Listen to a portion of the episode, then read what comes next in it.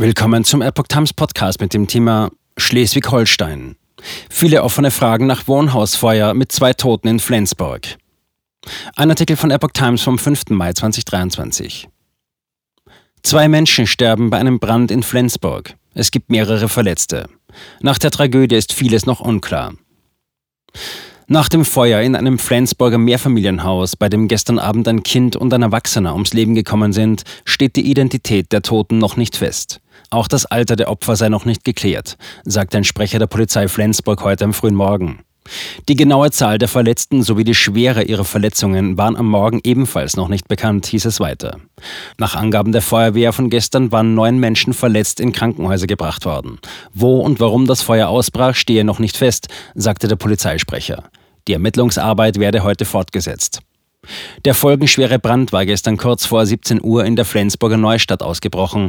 Am späten Abend hatten Einsatzkräfte den Leichnam der erwachsenen Person aus dem Gebäude geborgen, wie ein Polizeisprecher am Freitagmorgen sagte. Dies war zunächst nicht möglich, weil Einsturzgefahr bestand. Das Gebäude wurde für die Bergung abgestützt.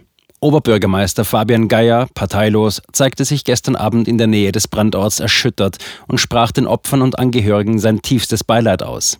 Seinen Angaben zufolge wird Innenministerin Sabine Sütterlin-Waag, CDU, heute an den Brandort kommen. Schaulustige filmten Videos. Zu Beginn des Großeinsatzes sei die Lage relativ unübersichtlich gewesen, sagte Feuerwehreinsatzleiter Marco Litzko der deutschen Presseagentur. Das habe vor allem daran gelegen, dass auf den Straßen sowohl Anwohner als auch Schaulustige standen. Die Polizei appelliert an die Bevölkerung, keine Videos des Feuers in sozialen Medien zu teilen. Es sind Menschen betroffen, die natürlich trauern, sagte eine Polizeisprecherin. Ersten Erkenntnissen zufolge hätten Gaffer von dem brennenden Haus Videos gefertigt und im Internet geteilt. Wir werden auch strafrechtliche Schritte prüfen. Erschwert wurde die Arbeit der Feuerwehr zudem durch ein einstürzendes Treppenhaus. Die Trupps, die zur Menschenrettung bzw. Brandbekämpfung vorgegangen sind, mussten nach kurzer Zeit den Innenangriff einstellen, weil der Treppenraum eingestürzt bzw. nicht mehr begehbar war, sagte Litzko dem Schleswig-Holstein-Magazin des NDR. Zudem drohte nach Angaben der Stadt das Dachgeschoss des Gebäudes einzustürzen. Der Kampf gegen das Feuer sei deshalb nur noch über Leitern und Drehleitern möglich gewesen. Zwischenzeitlich seien 13 Rettungswagen am Einsatzort gewesen.